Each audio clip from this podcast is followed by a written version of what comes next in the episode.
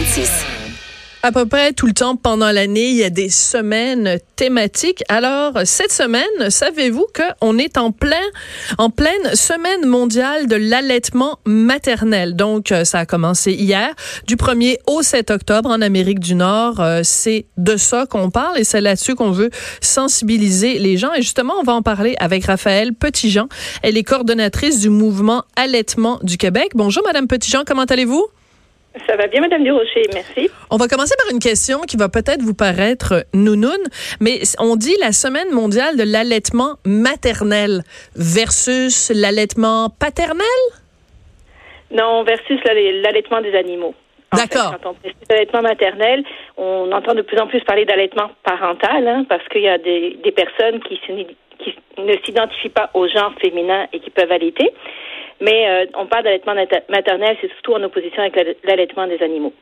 D'accord. Mais excusez-moi de poser la question, euh, encore une fois, peut-être naïve, mais des gens qui ne s'identifient pas comme des femmes et qui allaitent sont quand même des gens qui ont des attributs féminins parce que ça prend quand même un sein pour pouvoir allaiter. Euh, oui, ben, font pas forcément un allaitement optimal. Ils peuvent utiliser un dispositif d'aide à l'allaitement. Ça peut être des hommes trans. Ça peut être aussi des, des gens qui, qui sont non binaires, tout simplement, qui s'identifient ni comme hommes ni comme femmes. C'est important aussi de les inclure dans le discours de l'allaitement. Oui, mais en tout cas, bon, en tout cas, je rentrerai pas là-dedans là parce que ça va, ça, ça, ça, me donne un petit peu mal à la tête, mais je veux dire, même quelqu'un qui est non binaire, il reste quand même. Excusez-moi, madame. C'est parce qu'on est, on est rendu là. Donc, on peut plus parler de l'allaitement maternel parce qu'on associe ça à une femme et qu'il y a des gens qui sont non-binaires et qui ça, ça, je veux dire, on, ça s'appelle un peu couper les cheveux en quatre, non? Oui, alors c'est effectivement tout un débat.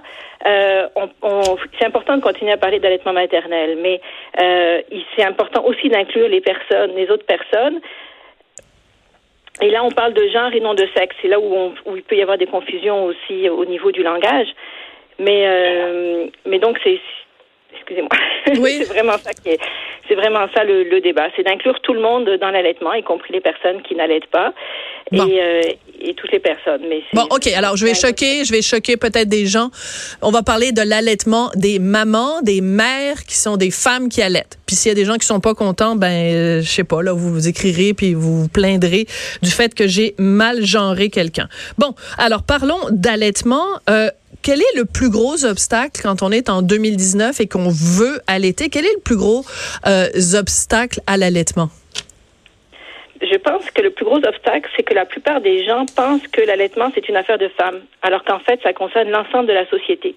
Beaucoup de gens ne se sentent pas concernés dès qu'on parle au mot allaitement parce qu'ils sont pas en âge d'avoir des enfants ou pour eux, c'est lointain. Mais quand on y pense bien, l'allaitement, ça bénéficie autant aux bébés garçons qu'aux bébés, qu'aux bébés filles, pour rester dans les mhm. genres. Donc ça bénéficie à tout le monde, mais ça bénéficie même à l'ensemble de la société. Euh, euh, c'est un des moyens très économiques de limiter les gaz à effet de serre, par exemple. On n'y pense jamais, mais les préparations commerciales pour nourrissons sont très polluantes. Donc il y y a beaucoup, beaucoup d'enjeux. Puis on est tous susceptibles de croiser des personnes qui allaitent, de croiser, euh, euh d'avoir une collègue qui allait, par exemple, malgré qu'elle soit retournée au travail, ou euh, ça peut être une amie ou n'importe quoi. Donc il faut vraiment que ça soit l'ensemble de la société qui soutienne les femmes qui allaitent et que le geste d'allaiter soit facilité partout et en tout temps. Et euh, D'accord. Et revenons parce que c'est intéressant parce qu'évidemment ces jours-ci euh, avec euh, les différentes euh, différents rassemblements qui ont eu lieu euh, vendredi, on parle beaucoup d'environnement. Donc vous avez dit cette information qui est pas tombée dans l'oreille d'une sourde. Vous dites que c'est ça contribue justement à diminuer, c'est qu'en fait le, le, les, les préparations de lait sont faites à partir de lait de vache, puis on sait que bon les, les élevages de bovins, bon c'est à peu près une des pires affaires pour les gaz à Donc, c'est dans ce sens-là que euh, si on donne le sein soi-même, c'est mieux que euh, préparation qui est faite avec du lait de vache? Ben, à tous les points de vue, on parle beaucoup de proximité hein, du producteur et du consommateur. Il n'y a pas plus proche qu'un sein maternel avec la bouche du bébé, comme c'est tout ça. C'est local, local, local, puis en plus c'est bio. Ouais. Donc il y a effectivement tout l'enjeu des productions, euh, des productions laitières, hein, puisque la plupart des préparations commerciales pour nourrissons sont faites à base de lait de vache. Mais ça reste un aliment aussi ultra transformé. Donc, mhm. dans la transformation, dans le transport, dans la conservation, à tous les niveaux, il y a effectivement de l'émission de gaz à effet de serre. Et en plus, euh, il, y a, il, y a, des déchets qui vont avec. Euh, il, y a, il, y a, des déchets, il y a des pollutions aussi par rapport au traitement, etc. Donc, c'est pour les gaz à effet de serre, puis l'environnement en général. Donc, si on est euh, concerné par l'environnement, il faut faire rentrer ça aussi dans notre décision si on choisit d'allaiter ou pas, parce que ça, ça, reste un geste quand même euh, plus naturel, disons, disons ça comme ça, euh, de d'allaiter. Vous parlez dans, dans, dans, le communiqué sur euh, pour nous parler de, de cette semaine-là, vous parlez de, du fait que bon, on veut augmenter le taux d'allaitement sans mettre de pression sur les individus. Chaque fois qu'il y a une discussion sur l'allaitement, il y a toujours quelqu'un qui évoque évidemment cette question de la pression. Alors comment on fait, Madame Petitjean, pour dire euh, aux femmes, aux familles euh, c'est la meilleure chose pour votre enfant sans les culpabiliser si elles choisissent de ne pas y avoir recours? Alors, il y a 89% des dernières statistiques de 2013-2014 des femmes qui avaient mis euh, leur dernier enfant au sein, qui avaient tenté d'allaiter. Donc, les femmes le savent. Je pense que ce message-là a plus besoin d'être fait. Le problème, c'est toutes les barrières qu'il y a à l'allaitement, tous les environnements qui sont pas favorables. Et finalement, c'est un petit peu l'opposition entre toutes ces barrières, puis la volonté initiale des femmes qui, met, qui leur met de la pression, mhm. parce que la plupart n'arrivent pas à atteindre leur propre objectif d'allaitement. Et c'est là où ne pas mettre de la pression sur les individus, mais on arrête de dire aux femmes ce qu'elles doivent faire ou ne pas faire. Par contre, pour celles qui choisissent d'allaiter, qui prennent cette décision-là, parce que c'est une décision plus qu'un choix en bout de ligne, qui prennent cette décision-là, on les soutient à tous les niveaux, on facilite mhm. geste euh, moi, par exemple, euh, donc ces, femmes-là qui peuvent ressentir de la pression pour euh, allaiter, mais quand elles passent à travers ces difficultés, là, après quelques semaines, quelques mois, ben, elles se font dire d'arrêter par plein de personnes. Ça peut être les gens de leur entourage, ça peut être les grands-parents qui pensent qu'il faut donner un biberon pour s'attacher, que l'enfant s'attache à eux. ça peut être dans les services de garde. Régulièrement, mhm. on entend ah, des histoires d'horreur. Oui, oui, des femmes qui se font dire que si leur bébé s'adapte pas au service de garde, c'est parce qu'il est encore allaité et qu'ils vont passer à la bouteille, puis tout sera réglé. aïe, aïe. Euh, Alors qu'elles peuvent, bon, il y a plein d'autres euh, possibilités. En fait, ça peut être bon un, un, un allaitement mixte, c'est-à-dire euh, partiellement la mère, partiellement la, la, bouteille, ou alors elle peut tirer son lait. Enfin, il y a plein d'autres options plutôt que de dire à la mère d'arrêter d'allaiter son enfant. Donc, il y a une pression sociale. Je vais juste vous raconter une anecdote. Moi, des fois, ça, fait hurler les gens quand je raconte ça, mais c'est pas grave, je, l'assume. Moi, j'ai allaité mon fils jusqu'à l'âge de 3 ans. Et donc, je vous rassure tout de suite, à partir de 6 mois, évidemment, il a pris euh, des aliments, euh, mais je continuais à l'allaiter. Donc, les derniers mois, c'était vraiment juste une petite tétée le matin, une tétée le soir avant le dodo. Et j'ai jamais eu autant de pression dans ma vie de gens qui me jetaient des regards croches. Et j'ai perdu une amie parce qu'elle était venue chez moi et j'ai commencé donc euh, à allaiter euh, discrètement mon fils.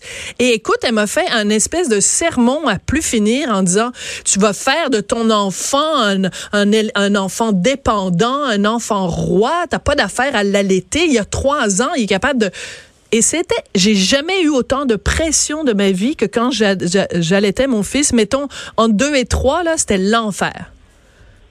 Oui, et puis euh, c'est cette pression qui est pas normale, puis c'est des anciens discours qui ont été véhiculés. Hein. Mais finalement, le non-allaitement, à qui profite, c'est à ceux qui vendent des préparations commerciales pour nourrissons. Puis ça, ça représente des milliards et des mhm. milliards et des milliards d'argent. Donc nous, pauvres organismes communautaires, mal financés, parce que en plus, ces gens pensent que ça ne concerne que les femmes, ce qui n'est pas vrai. Euh, on a beaucoup de mal à avoir un, un contrepoids, et malheureusement, il y a beaucoup de timidité au niveau de, de nos gouvernements aussi. Hein, euh, L'environnement, j'ai pas entendu un seul candidat encore dire qu'il allait intégrer l'allaitement dans ses stratégies de gaz à hmm. réduction à effet de serre. Et c'est un allaitement le plus rentable en santé publique. C'est plus rentable encore que les vaccins. Ah. d'investir dans les environnements favorables à l'allaitement. Bon, mais ça c'est un point qui est très intéressant parce que on le sait, donc vu que c'est ce qu'il y a de meilleur pour l'enfant, parce que bon, d'abord euh, les six premiers mois évidemment c'est une, énorme production d'anticorps, donc on transmet à son enfant euh, en l'allaitant. Ça veut dire en fait que on protège l'enfant pour d'éventuels contre d'éventuels problèmes de santé. Donc les enfants allaités ont tendance normalement à moins utiliser le système de santé. Donc il y a un coût aussi économique à, l'allaitement avec des formules. Tout à fait. Et c'est pas juste au niveau du santé de l'enfant, c'est aussi au niveau du santé de la mère. Ouais. Et Moins on de arrive du même sein. à chiffrer maintenant au niveau du développement cognitif de la société, hein, puisque euh, l'allaitement est le seul qui permet le développement optimal de l'enfant, mais y compris pour son développement cognitif. Donc ça va, ça va très loin finalement. Même on n'arrive même pas à chiffrer tous les coûts parce qu'il y a tout un sentiment de bien-être aussi. Mm. Euh, ça prévient la, la dépression postpartum en partie. Hein. C'est, pas une solution miracle non plus l'allaitement. On peut allaiter un bébé puis qu'il est plein d'otites aussi. Hein. Mais ça prévient de, de, de beaucoup beaucoup de, de maladies. C'est, c'est, ça reste la norme biologique. Hein. Veut, veut pas. Ben oui. Euh, on est très loin de l'avoir imité encore le lait maternel. Oui, tout à fait. Ben, même si euh, dans, dans leur laboratoire, ils essayent, ils essayent, ça ça se rapproche pas quand même de, de, de la quantité de, de, de bienfaits qu'il peut y avoir euh, dans le lait euh, maternel. Comment on peut, comme société, euh, favoriser l'allaitement? Parce que je regarde quand même dans les centres d'achat maintenant c'est rendu c'est très rare des, des centres d'achat où il n'y a pas euh, une petite salle d'allaitement. Euh, c'est c'est euh, bon c'est sûr qu'il faudrait qu'il y en ait plus. Il faudrait aussi que les salles d'allaitement euh, soient pas euh, tu sais des endroits euh, sombres plates euh, qui, qui qui qui sentent mauvais euh, dans dans un recoin ou dans un espèce de, de placard à balai là mais collectivement comme société, comment on peut faire pour favoriser l'allaitement? Euh, D'abord, le- un petit mot sur les salles d'allaitement. Elles sont super importantes pour les personnes qui ont besoin de plus d'intimité. Des fois, c'est le bébé là qui distribue Mhm. moins de bruit. Des fois, c'est la mère qui est pas à l'aise. Euh, des fois, c'est les femmes qui tirent leur lait aussi. Euh, Ouais. C'est difficile de faire ça dans l'espace public. En Mais effet. déjà, d'accepter l'allaitement en tout lieu et en tout temps dans l'espace public. C'est-à-dire que les salles d'allaitement devraient être uniquement là pour les familles qui en ont besoin. Ah oui, mais c'est un très bon point. C'est-à-dire qu'en fait, normalement, une femme devrait pouvoir allaiter n'importe où où, euh, où elle veut. Là. On ne devrait pas la forcer à aller dans une salle d'allaitement. Ah, Oui, ça c'est le premier point. Ensuite, c'est vraiment de favoriser la proximité euh, des enfants avec leurs parents. Puis c'est pour ça aussi que les environnements favorables à l'allaitement sont favorables à toutes les familles, justement parce que ça favorise la proximité des tout petits avec leurs parents. Euh, c'est sûr quand on est dans une société où euh, dès qu'un enfant court un peu, crie un peu, dérange un peu, Mm. euh, ça pose problème. La première condition de l'allaitement, hein, c'est qu'il faut synchroniser synchroniser euh, le besoin de, de la- de l'enfant puis la production de lait de la mère. Puis ça, ça se fait par la proximité. Alors, oui. Ensuite, il y a beaucoup de niveaux. Donc, au niveau des entreprises, par exemple, il n'y a absolument rien dans la loi du, du travail, dans le code du travail actuellement, Ah. pour favoriser l'allaitement après la reprise du travail. Mais les employeurs peuvent payer des pauses, par exemple, peuvent favoriser d'avoir des services de garde à proximité de leur, euh, de leur Mhm. entreprise. Puis ça, c'est rentable pour eux, hein, parce que ça fait moins d'absence pour la mère. Bien sûr. moins souvent malade, mais ça fait aussi une meilleure Mhm. santé mentale. La mère est plus, euh, ça permet de, de faire une séparation plus en douceur. hein, quand on, retrouve son bébé au sein, Absolument. quand on rentre du travail, c'est très facile. Ça fa- favorise beaucoup de choses. Donc, c'est rentable pour les entreprises de mettre en place ce genre de, de mécanisme. C'est là où je dis que ça, ça concerne vraiment toute la société. Tout à fait. qui fassent preuve de plus d'ouverture aussi, euh, les municipalités à tous les niveaux. Euh, ça peut être aussi par le, le soutien des groupes d'entraide en allaitement hein, qui ont souvent très très peu financé Mhm. par le par l'impression de documents ou de choses comme ça. Donc be- beaucoup beaucoup de niveaux on peut Un agir, effort collectif. Bon, ben, on va réfléchir à tout ça pendant cette euh, semaine euh, donc euh, mondiale de l'allaitement maternel. Et euh, ben, ça a été un plaisir de vous parler puis de me, me remémorer cette période-là où mon petit bébé, je l'allaitais. Mon Dieu, c'est rendu un grand garçon de 11 ans maintenant.